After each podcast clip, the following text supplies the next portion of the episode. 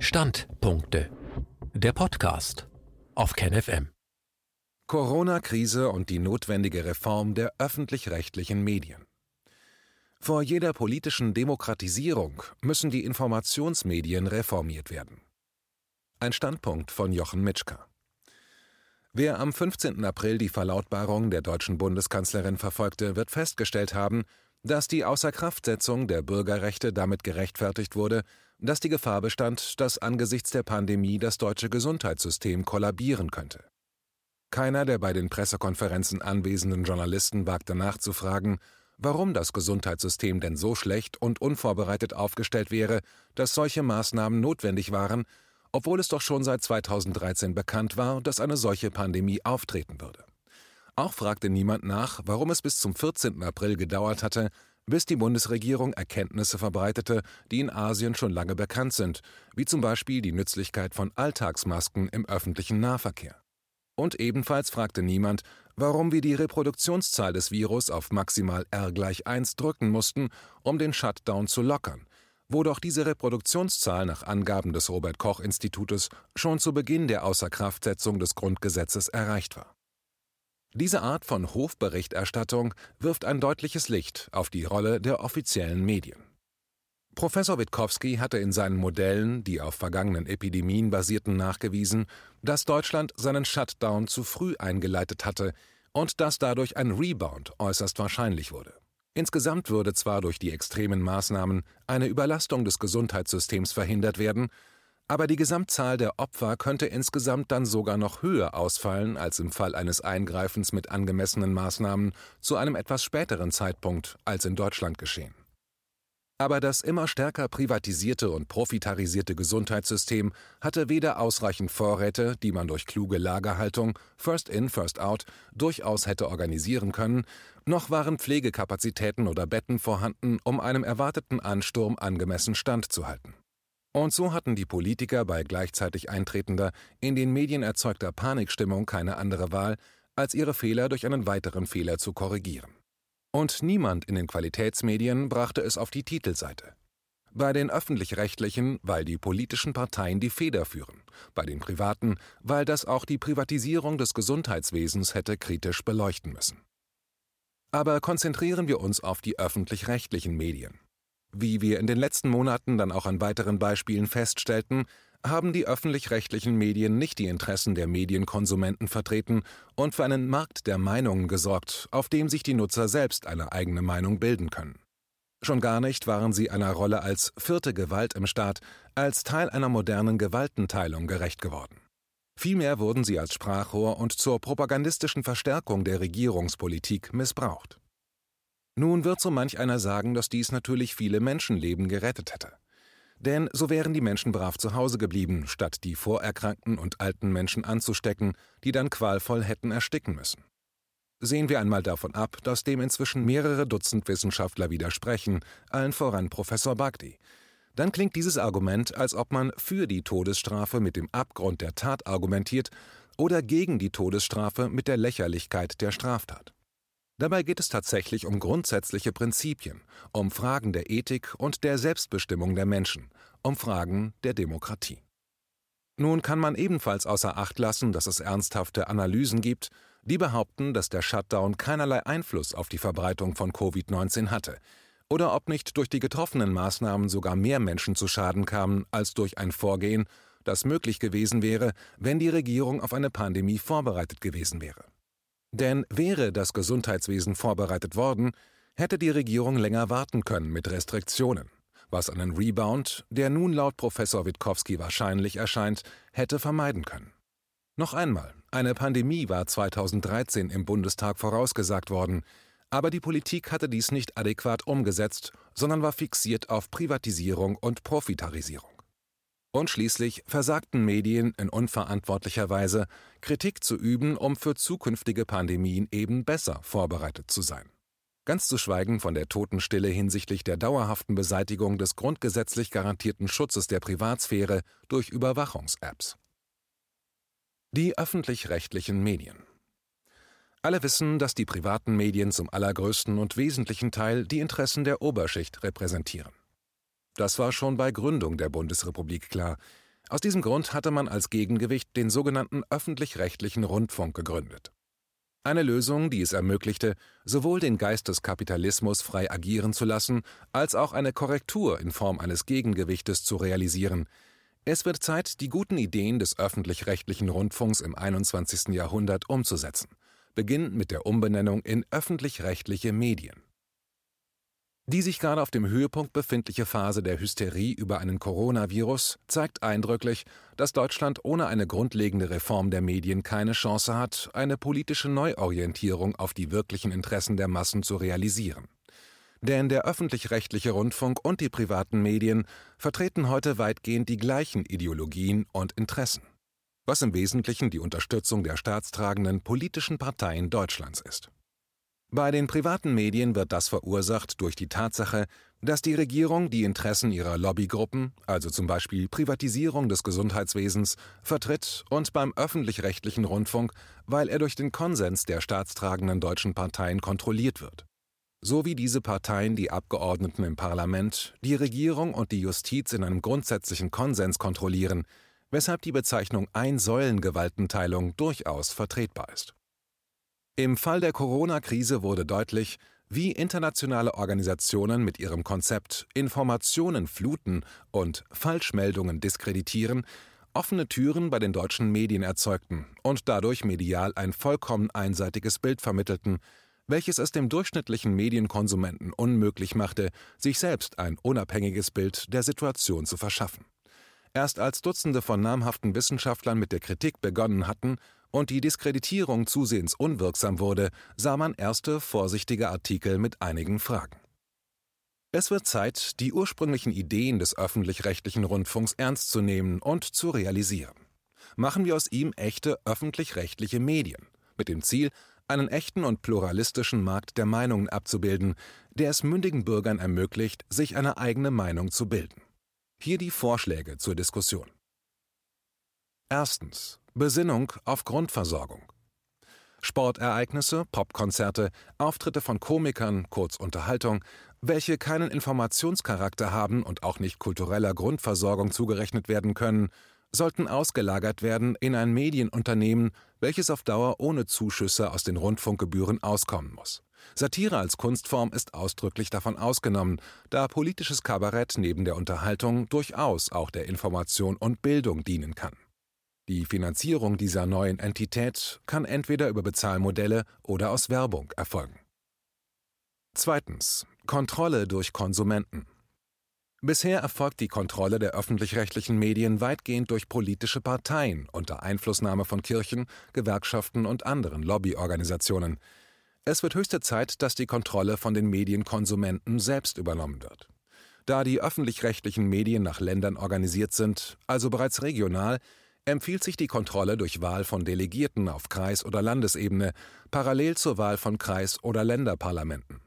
Dabei dürfen die sich zur Wahl stellenden Delegierten keine Ämter oder Positionen in politischen Parteien bekleiden. Nur so kann der Einfluss der politischen Parteien auf die Medienberichterstattung zurückgedrängt werden. Die Entsendung in die entsprechenden Kontrollgremien der Sender sollte neben der Wahl zusätzlich durch ein Los- und/oder Rotationsverfahren bestimmt werden, sowie durch Beschränkung der Amtszeiten um jede Art von Korrumpierbarkeit zurückzudrängen. Die Rechte und Pflichten dieses Kontrollgremiums sind zu entwickeln, können sich zu Beginn auf diejenigen der existierenden, bisher von den Parteien maßgeblich beeinflussten Gremien orientieren. Drittens. Meinungsführer. Überregionale Sendungen mit besonderer Reichweite, die von herausragender Bedeutung sind, wie zum Beispiel die Tagesschau, werden durch einen von den Wählern parallel zum Bundestag gewählten Medienrat kontrolliert. Auch dessen Vertreter dürfen keine politischen Mandate oder Ämter in politischen Parteien bekleiden und unterliegen weiter oben genannten Regeln. Viertens. Reduzierung der Verwaltung. Die Intendanzen der Sender werden zusammengelegt, soweit dies für Kosten und Effizienz sinnhaftig ist. Dass dies, wie die vorhergehenden Punkte, nicht mit grundgesetzlichen Vorgaben des Föderalismus in Einklang steht, dürfte kein Hindernis sein, wenn man betrachtet, wie leicht Verfassungsänderungen in der Vergangenheit von den Parteien verabschiedet und wie schnell gerade eben wichtigste Bürgerrechte außer Kraft gesetzt wurden, weil der Parteienkonsens dies für notwendig hielt. Fünftens. Aufnahme alternativer Medien. Ein Teil der Sendezeit wird für alternative Medien reserviert. Die Verteilung erfolgt durch eine Selbstorganisation derselben, ohne Einflussnahme der öffentlich-rechtlichen Organisationen, aber unter der gleichen Kontrolle durch die Mediennutzer wie vorher beschrieben.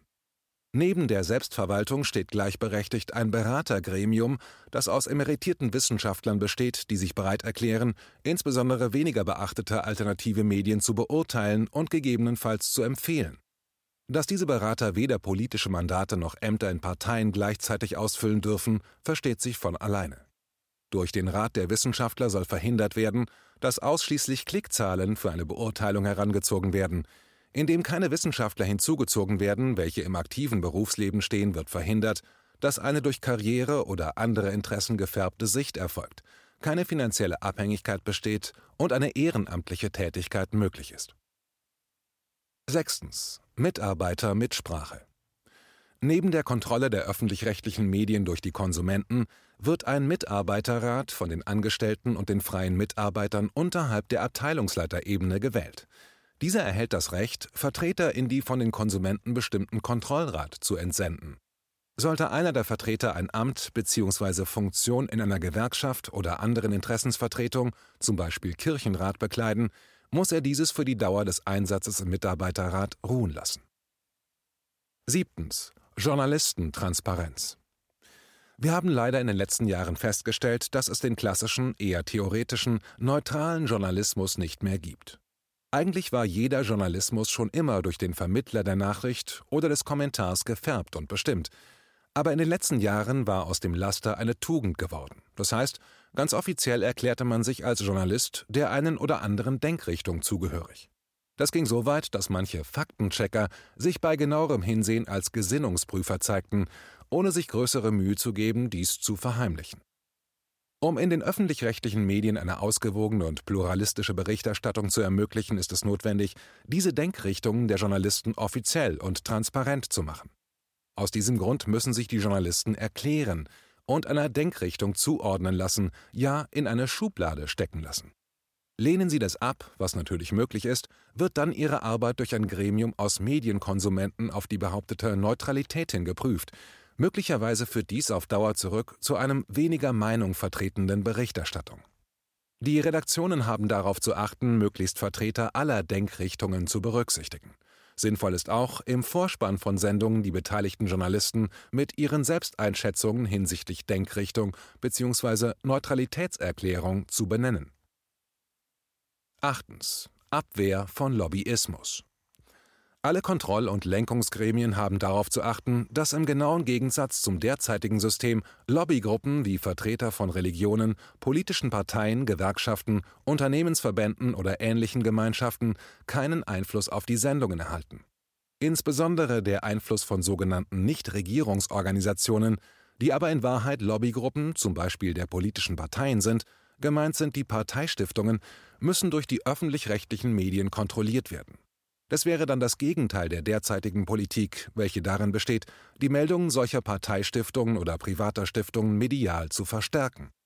Wir erinnern uns zum Beispiel daran, wie vor ungefähr einem Jahr die Bertelsmann Stiftung für stärkere Zentralisierung und Privatisierung des Gesundheitssystems sowie Bettenabbau eintrat, sekundiert durch Medien und Bundespolitik. 9. Wegfall des Zahlungszwangs für Gebühren. In einer Demokratie ist es unerträglich, dass die Menschen gezwungen werden sollen, für Nachrichten zu bezahlen, die sie nie bestellt haben. Da es eine Aufgabe des Staates ist, neutrale, pluralistische und ausgewogene Informationen zur Verfügung zu stellen, um eine Demokratie überhaupt zu ermöglichen, müssen die Gebühren aus dem Steueraufkommen abgedeckt werden. Die Gegenfinanzierung könnte durch eine drastische Senkung der Zuschüsse für politische Stiftungen und aus dem Verteidigungsbudget erfolgen. Letzteres, da die beste Verteidigung eine aufgeklärte und loyale Bevölkerung ist. Und genau das ist das Ziel der Medienreform. Außerdem ist es dringend angezeigt, den Aufwand für die öffentlich-rechtlichen Medien zu begrenzen. Dies kann einerseits durch Outsourcing von Unterhaltungssendungen, siehe Punkt 1, erfolgen, andererseits realisiert werden, indem einzelne Formate die Möglichkeit erhalten, sich durch Crowdfunding zusätzliche Recherche bzw. Sendedienstleistung zu ermöglichen. Werbung sollte grundsätzlich nicht zur Deckung der Kosten des öffentlich-rechtlichen Rundfunks herangezogen werden. Andererseits sollte auf Werbeausgaben der Unternehmen bei privaten Medien eine Steuer erhoben werden, welche gezielt und ausschließlich dazu eingesetzt wird, Werbeaussagen zu überprüfen und medial zu hinterfragen bzw. zu bestätigen und den Einfluss von Werbung auf Inhalte zu recherchieren und dokumentieren. Auch das ist eine wichtige Aufgabe der öffentlich-rechtlichen Medien. Zehntens. Bereitstellung aller Beiträge im Internet. Es ist unerträglich, dass durch den Gebührenzahler bzw. später in diesem Modell durch den Steuerzahler finanzierte Beiträge nach einiger Zeit nicht mehr verfügbar sind. Neben der eventuellen internationalen Vermarktung müssen alle Beiträge für unbeschränkte Zeit im Internet mindestens für jeden Deutschen abrufbar sein. Und soweit die Rechte bei den öffentlich-rechtlichen Medien liegen, muss die Verwertung im deutschsprachigen Raum unter einer Creative Commons Lizenz zur allgemeinen Verfügung geregelt werden eben notfalls ermöglicht durch eine Gesetzesänderung. Natürlich sind die hier vorgestellten Ideen kein fertiges Konzept, aber vielleicht eine Anregung zur Diskussion. Und wenn man mich nun fragt, wer denn ein solches Konzept durchsetzen soll, gegen die Interessen der Gruppen, die derzeit den Konsens der Medien bestimmen, kann ich nur antworten, wer es nicht versucht, hat schon verloren. Revolutionen und Militärputsche Revolutionen und Militärputsche haben etwas gemeinsam. In beiden Fällen ist eine der ersten Aktionen der Rebellen, die Medien unter ihre Kontrolle zu nehmen. Im Umkehrschluss kann man sagen, dass der Status quo niemals verändert wird, solange die herrschenden Strukturen die Medien kontrollieren. Genau aus diesem Grund macht es keinen Sinn, ernsthafte politische Veränderungen anzustreben, ohne vorher den herrschenden Strukturen die Macht über die Medien wenigstens teilweise genommen zu haben. Durch die Internetmedien mag es zu einem gewissen Aufbruch der Medienkontrolle gekommen sein, in dem Augenblick, wenn dies aber mehr als eine Feigenblattfunktion für Demokratie darstellt, wird es geändert werden. Es zeigt sich, dass durch das Verfügen über unbegrenzte Geldmittel auch das Internet dann unter die Kontrolle derjenigen genommen werden kann, welche die herkömmlichen Medien kontrollieren. Und wie leicht die Beeinflussung auch im 21. Jahrhundert sein kann, zeigte gerade die Berichterstattung über Covid-19. Fazit die in Deutschland Regierenden haben durch den totalen Shutdown ihr eigenes Versagen vertuschen wollen, wurden zusätzlich getrieben von einer in populistischer Berichterstattung in den Medien und erhalten jetzt von jenen Richtern, die sie sogar selbst handverlesen hatten, Ohrfeigen. Wie im Fall eines Klägers, der gegen das Demonstrationsverbot geklagt hatte und nicht nur alle Rechtsanwalts- und Gerichtskosten, sondern außerdem indirekt 25.000 Euro Schadenersatz durch Festsetzung des Streitwertes zugesprochen erhielt was natürlich von den Steuerzahlern und nicht den verantwortlichen Politikern bezahlt werden muss. Aber es ist gleichzeitig eine Ohrfeige für die Medien, die in keiner Weise die Sichtweise des Klägers den Medienkonsumenten nahegebracht hatten, sondern ausschließlich die Seite der Herrschenden widerspiegelten. Natürlich werden gesetzliche Änderungen notwendig werden. Aber wenn eine Regierung mal eben die wichtigsten Teile des Grundgesetzes außer Kraft setzen kann, wie im Fall von Covid-19, sollte es auch möglich sein, den öffentlich-rechtlichen Rundfunk endlich zu einem Rundfunk zu machen, der wirklich den Menschen, den Wählern, dem Souverän dient und von ihm selbst kontrolliert wird. Leider wäre ein solcher Ansatz nur im Sinne der Wähler, der Menschen Deutschlands, nicht aber im Sinne der derzeit die Politik bestimmenden Gruppen. Aus diesem Grund ist eine Umsetzung so unwahrscheinlich wie die offizielle Zulassung einer von politischen Parteien unabhängigen, verfassungsgebenden Versammlung und einer Volksabstimmung über die von dieser vorgeschlagenen Verfassung. Denn auch hier bestünde die Gefahr, dass der Konsens der Parteien als den die Politik Deutschlands bestimmenden Faktor durch den Willen der Wähler abgelöst werden könnte. Solange die Menschen im Iran oder in Russland über ihre Verfassung und jede Änderung abstimmen dürfen, aber die deutschen Wähler nicht, machen sich die deutschen Politiker lächerlich in ihrer Abwertung dieser Gesellschaftssysteme, ohne dass sich dies aber in den Medien niederschlägt. Aber vielleicht begreifen die Wähler irgendwann, dass es nur Sinn macht, Parteien zu wählen, die bereit sind, sich dem Willen des Wählers unterzuordnen. Während Parteien, die offiziell das Primat der Politik für sich beanspruchen und auf dem Gewissen des Abgeordneten bestehen, statt dem Folgen des Wunsches der Bevölkerung, eher niemals bereit sein werden, ihre Macht abzugeben oder nur zu reduzieren.